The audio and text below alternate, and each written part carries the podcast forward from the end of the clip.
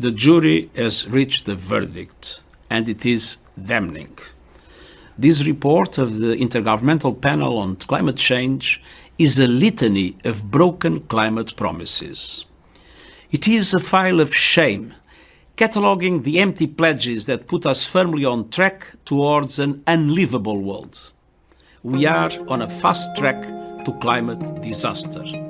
Die Energie- und Klimapolitiken der Länder führen die Menschheit in eine Klimakatastrophe. Das sagte zu Beginn dieser Woche der Generalsekretär der Vereinten Nationen, Antonio Guterres. Der Weltklimarat IPCC hat diese Woche einen neuen Bericht vorgelegt. Die Forscherinnen haben ausgewertet, ob wir den Klimawandel noch abschwächen können und was wir dafür tun müssen.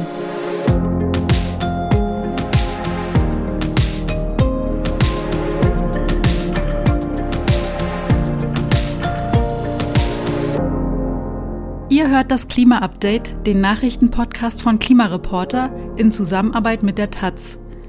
Ich bin Sandra Kirchner und spreche heute mit meiner Klimareporter-Kollegin Verena Kern. Hi Verena. Hallo Sandra. Wir reden heute über den neuen Bericht des Weltklimarats, ob und wie es noch gelingen kann, die Erderwärmung auf 1,5 Grad zu begrenzen. Nur so viel vorab, es wird eng. Dann sprechen wir über die Antarktis und schauen uns an, was die Bundesregierung in der Energiepolitik vorhat und ob das ausreicht. Anfang dieser Woche hat der Weltklimarat IPCC den dritten Teil seines sechsten Sachstandsberichts veröffentlicht. Darin geht es um die Minderung des Klimawandels, also um die Frage, was kann die Menschheit tun, um die Klimakrise abzuschwächen. Die Kernbotschaft lautet, wir müssen jetzt das Ruder herumreißen.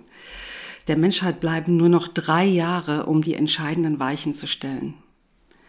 Spätestens ab 2025, so heißt es im IPCC-Bericht, müssen die CO2-Emissionen weltweit ihren Höhepunkt erreicht haben und dann beständig sinken. Bis 2030 muss der Treibhausgasausstoß halbiert werden und ab den 2050er Jahren muss die Welt komplett klimaneutral sein, um das 1,5 Grad Ziel noch einzuhalten. Nur wenn das gelingt, das hat der IPCC im zweiten Teil seines Berichts klargemacht, der Ende Februar veröffentlicht wurde, nur dann können die schlimmsten Klimafolgen verhindert werden.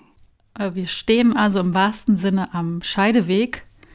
Das heißt, es wird verdammt knapp, die Klimaziele noch zu schaffen weil die Welt über Jahrzehnte Klimaschutz nur zögerlich vorangetrieben oder sogar torpediert hat, ist jetzt die Notwendigkeit, die Reißleine zu ziehen, umso größer, damit die Emissionen spätestens ab 2025 fallen, braucht es eine echte Kehrtwende. Alle Bereiche unseres Lebens wie Wirtschaften, Wohnen, Ernährung und wie wir uns fortbewegen sind betroffen im Bericht ist von einem weltweiten und wirtschaftsweiten Strukturwandel und von Verhaltensänderungen die Rede. Warum diese tiefgreifenden Änderungen notwendig sind, äh, illustriert eine Bestandsaufnahme zu Beginn des Berichts. Obwohl eigentlich seit Jahrzehnten klar ist, dass die Emissionen sinken müssen, den ersten Sachstandsbericht hat der Weltklimarat immerhin schon 1990 vorgelegt, war der Ausstoß an Treibhausgasen zwischen 2010 und 2019 so hoch wie nie. Das Wachstum bei den Emissionen hat sich in den vergangenen Jahrzehnten zwar verlangsamt, aber das bisherige Tempo beim Klimaschutz reicht in keiner Weise aus. Der Bericht ist Teil einer umfassenden Bestandsaufnahme zum aktuellen Wissen über den Klimawandel. Daran arbeiten hunderte Wissenschaftlerinnen. Sie werten Studienergebnisse aus und tragen das dann in den Berichten zusammen. In Teil 1 ging es um die physikalischen Grundlagen zum Klimawandel. Teil 2 behandelt die Klimawandelfolgen, das hatte ich ja gerade auch schon erwähnt. Und jetzt geht es eben darum, was wir gegen die Klimakrise tun können. Das Fazit, die Länder tun viel zu wenig. Die meisten werden wohl ihre eigenen Klimaziele verfehlen, sodass wir bis 2100 auf eine Erderwärmung von 3,2 Grad zusteuern. Und das wäre wirklich eine Katastrophe. Denn wir wissen, jedes Zehntel Grad mehr macht beim Klimawandel enorme Unterschiede und macht die Welt gefährlicher. Deshalb hat der jetzige Bericht mögliche Lösungen in den Blick genommen und da zeigt sich ein klitzekleiner Hoffnungsschimmer am Horizont. Es ist noch möglich, den Klimawandel abzumildern, wenn man jetzt alle Technologien, die wir schon zur Verfügung haben, so umfassend wie möglich einsetzt. Als wichtigsten Schritt nennt der IPCC-Bericht den Ausbau der erneuerbaren Energien, weil das eben am meisten CO2 einsparen kann und man muss viel mehr Wärmepumpen in Gebäuden zum Heizen einsetzen und viel mehr Batterien in Autos nutzen, aber auch zum Strom speichern. Und auf diese Technologien zu setzen, ist auch längst erschwinglich, weil eben diese Preise für erneuerbare Energien so stark gefallen sind in den letzten Jahren. Für Solarenergie und für Lithium-Ionen-Batterien zum Beispiel sind die Kosten um 85 Prozent gefallen seit 2010. Weil aber auch durch den erneuerbaren Ausbau neue Arbeitsplätze entstehen, ist es volkswirtschaftlich sinnvoll, auf Erneuerbare zu setzen. Aber wir brauchen auch negative Emissionen, also Maßnahmen, um CO2 aus der Atmosphäre wieder rauszuholen. Denn selbst in den optimistischen Klimaszenarien, in denen es der Menschheit gelingt, das 1,5 Grad Ziel einzuhalten, wird das Ziel kurzfristig gerissen. Das heißt, die globalen Temperaturen steigen erstmal um mehr als 1,5 Grad im Vergleich zum vorindustriellen Zeitalter, um dann aber wieder zu sinken. Konkret heißt das, wir müssen die Wälder weltweit vor Abholzung schützen, weil in ihnen viel CO2 gespeichert ist. Und es muss viel mehr aufgeforstet werden, weil Bäume beim Wachsen eben Kohlenstoff aus der Atmosphäre aufnehmen aber auch bisher kaum eingesetzte Technologien zum Auffangen und Speichern von Kohlendioxid braucht es dann, wie etwa das umstrittene und noch kaum erprobte CCS. Mit dem Bericht bestätigt der IPCC, dass es ein ziemlicher Kraftakt wird, die Klimaziele noch einzuhalten und dass wir dabei nicht auf umstrittene Techniken verzichten können. Unser nächstes Thema ist die Antarktis. Am Mittwoch hat der Copernicus Klimawandeldienst der EU seine Daten für den März vorgelegt. Das macht der Dienst monatlich und dafür werden Unmengen von Messdaten ausgewertet, die mit Satelliten, Schiffen, Flugzeugen und Wetterstationen auf der ganzen Welt gesammelt wurden. Diese Klimadaten sind sehr wichtig, weil sie zeigen, wie sich die Durchschnittstemperatur global und speziell auch in Europa entwickelt oder auch wie sich die Meereseisdecke an den Polen verändert. Für den März zeigen die Kopernikus-Daten wieder deutliche Anomalien, wie das in der Klimaforschung genannt wird, ganz besonders in der Antarktis. Zum einen gab es dort Tageshöchsttemperaturrekorde, so wird es genannt. Das heißt, an einigen Tagen war es so warm, wie es der Mensch dort noch nie gemessen hat. Das war vor etwa drei Wochen. Da fing gerade der antarktische Herbst an. Man hätte also eigentlich erwarten können, dass die Temperaturen runtergehen. Stattdessen passierte das Gegenteil. Wetterstationen verzeichneten 10, 20 oder sogar 40 Grad Celsius mehr als sonst üblich. Um mal ein Beispiel zu nennen, an der Messstation Concordia in der Ostantarktis wurden minus 12 Grad gemessen. Das ist zwar immer noch sehr kalt, aber sonst herrschen um diese Jahreszeit eben minus 50 Grad. Die Messungen waren so extrem, dass ein Forscher auf Twitter schrieb, das ist kein Irrtum, auch kein Tippfehler. Und ein anderer sagte, dieses Ereignis verändert zweifellos, was wir als Wissenschaftler über das antarktische Klimasystem denken ob und inwiefern der Klimawandel einen Anteil an dieser außergewöhnlichen Hitzewelle am kältesten Ort der Welt hat. Dazu gibt es bislang noch keine Studie.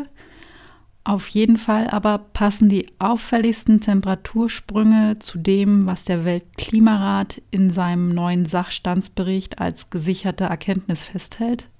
Mit zunehmender Erderwärmung werden die Wetterextreme häufiger auftreten und sie werden heftiger. Die zweite ungewöhnliche Anomalie, die sich in den Kopernikus-Daten zeigt, betrifft die Ausdehnung des antarktischen Meereises. Sie lag im März 26 Prozent unter dem Durchschnitt der vergangenen drei Jahrzehnte. Im Februar gab es sogar ein Minus von 27 Prozent. Auch das sind Höchstwerte. Das heißt, so gering war die Eisausdehnung in der Antarktis noch nie, seitdem vor gut 40 Jahren mit Satellitenaufzeichnungen begonnen wurde. Ich habe jetzt schon eine ganze Menge an Zahlen genannt, aber um mal ein Gefühl für die Größenordnung zu vermitteln, muss ich noch eine Zahl nennen, nämlich dieses Minus von 26 beziehungsweise 27 Prozent. Das entspricht 670.000 Quadratkilometern. Das ist fast doppelt so viel wie die Fläche Deutschlands. Das kann man sich ja fast nicht vorstellen, dass so eine große Fläche äh, an Eis verloren ist. Bis vor knapp zehn Jahren zeigten die Satellitendaten noch etwas anderes, nämlich dass das Meereis zunimmt, also seine Ausdehnung. Allerdings ist unklar, ob auch die Masse zugenommen hat oder ob das zusätzliche Eis nur sehr dünn war, da fehlen einfach verlässliche Messdaten zur Dicke des Eises. Seit 2014 aber kann man ein zunehmendes Schrumpfen feststellen. Weil das aber erst seit ein paar Jahren so ist, spricht die Klimaforschung, die sich ja in aller Regel sehr vorsichtig äußert, bislang nicht von einem deutlichen Trend. Ja, genau. Ganz anders ist es beim Landeis. Hier ist klar, dass die Masse seit Jahren zurückgeht. Und leider beschleunigt sich dieser Rückgang auch seit längerem. Und das ist wirklich eine schlechte Nachricht. Denn im Gegensatz zum Meereis, das ja auf dem Ozean schwimmt und gefrorenes Meerwasser darstellt, ist das Landeis der Antarktis für den Anstieg des Meeresspiegels von sehr großer Bedeutung. Hier sind kaum vorstellbar große Mengen an Wasser gespeichert, die sich aufgrund des Klimawandels mit zunehmender Geschwindigkeit in den Ozean ergießen. Deshalb schaut die Klimaforschung auch mit besonders großer Aufmerksamkeit auf die Südpolarregion, denn die Veränderungen dort haben Auswirkungen auf den gesamten Planeten. Nach den bedrückenden Informationen aus der Antarktis schauen wir uns jetzt die Energiepolitik der Bundesregierung an. Es geht um das sogenannte Osterpaket. Damit will die Bundesregierung die Energiewende beschleunigen. Wir haben bereits vor drei Wochen darüber gesprochen, weil das Gesetzespaket aber so umfassend ist und die Weichen für die nächsten Jahre stellen wird, sprechen wir heute nochmal darüber.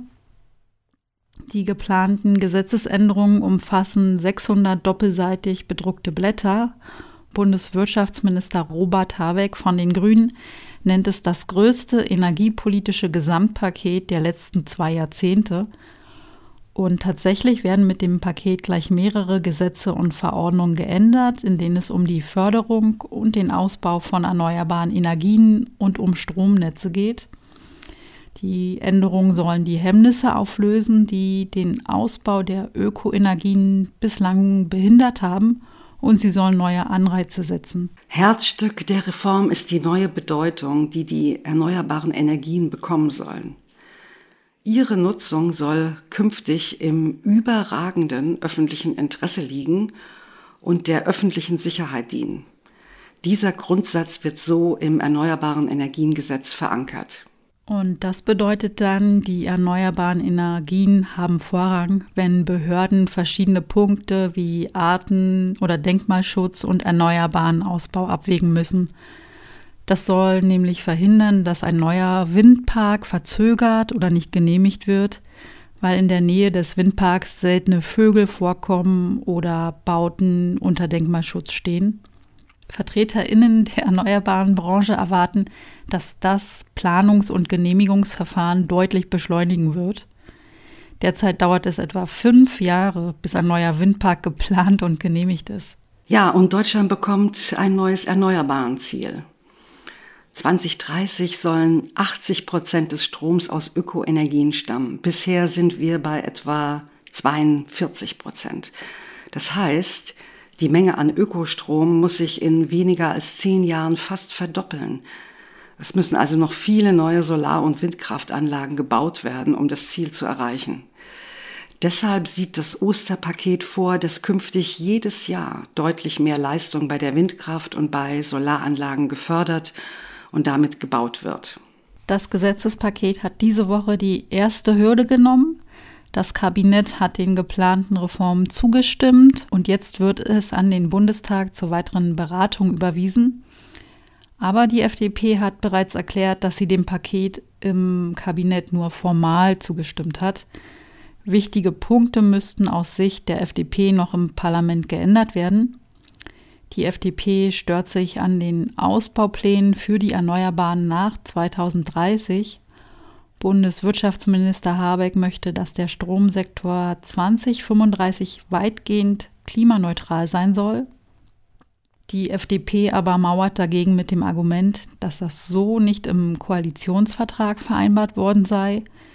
Das würde nämlich die langfristige Nutzung von Gaskraftwerken, die CO2 abscheiden und speichern können, und auch die Atomenergie ausschließen. Die FDP will aber auch künftig noch Atomenergie und Gaskraftwerke einsetzen. Das Thema wird den Bundestag sicherlich auch noch beschäftigen. Und uns wahrscheinlich auch. Ja. ja. Insgesamt bekommt die Ampel aber eine Menge Lob für die geplanten Änderungen, aber es gibt auch Kritik. Wissenschaftlerinnen sagen, dass die Vorhaben richtig sind, aber eben noch nicht weit genug gehen. Zum Beispiel sollen eigentlich alle Bundesländer zwei Prozent ihrer Fläche für Windenergie ausweisen, aber zum Beispiel in Bayern oder auch in Nordrhein-Westfalen wird das bislang nicht getan. Dafür bräuchte es eine gesetzliche Regelung. Und auch zu Gebäuden und Verkehr enthält das Osterpaket keine Maßnahmen, obwohl es ja 600 Seiten schwer ist. Gerade an diese Sektoren muss die Bundesregierung aber unbedingt ran, wenn es mit der Energiewende in Deutschland klappen soll. Ja, und ob die Regierung das tut, hört ihr im Klima-Update. Wir sind für heute am Ende angelangt. Schön, dass ihr zugehört habt. Und wenn ihr Fragen oder Anmerkungen habt, meldet euch mal unter klima-update at klimareporter.de. Wir freuen uns. Wenn euch das Klima-Update gefällt, dann hinterlasst uns gerne eine Bewertung in eurer Podcast-App. Und jetzt danken wir noch den SpenderInnen, die uns diese Woche unterstützt haben. Das waren Peter Sielberg und Gabriele Aumeier. Ja, vielen Dank und jetzt ciao, schönes Wochenende. Tschüss.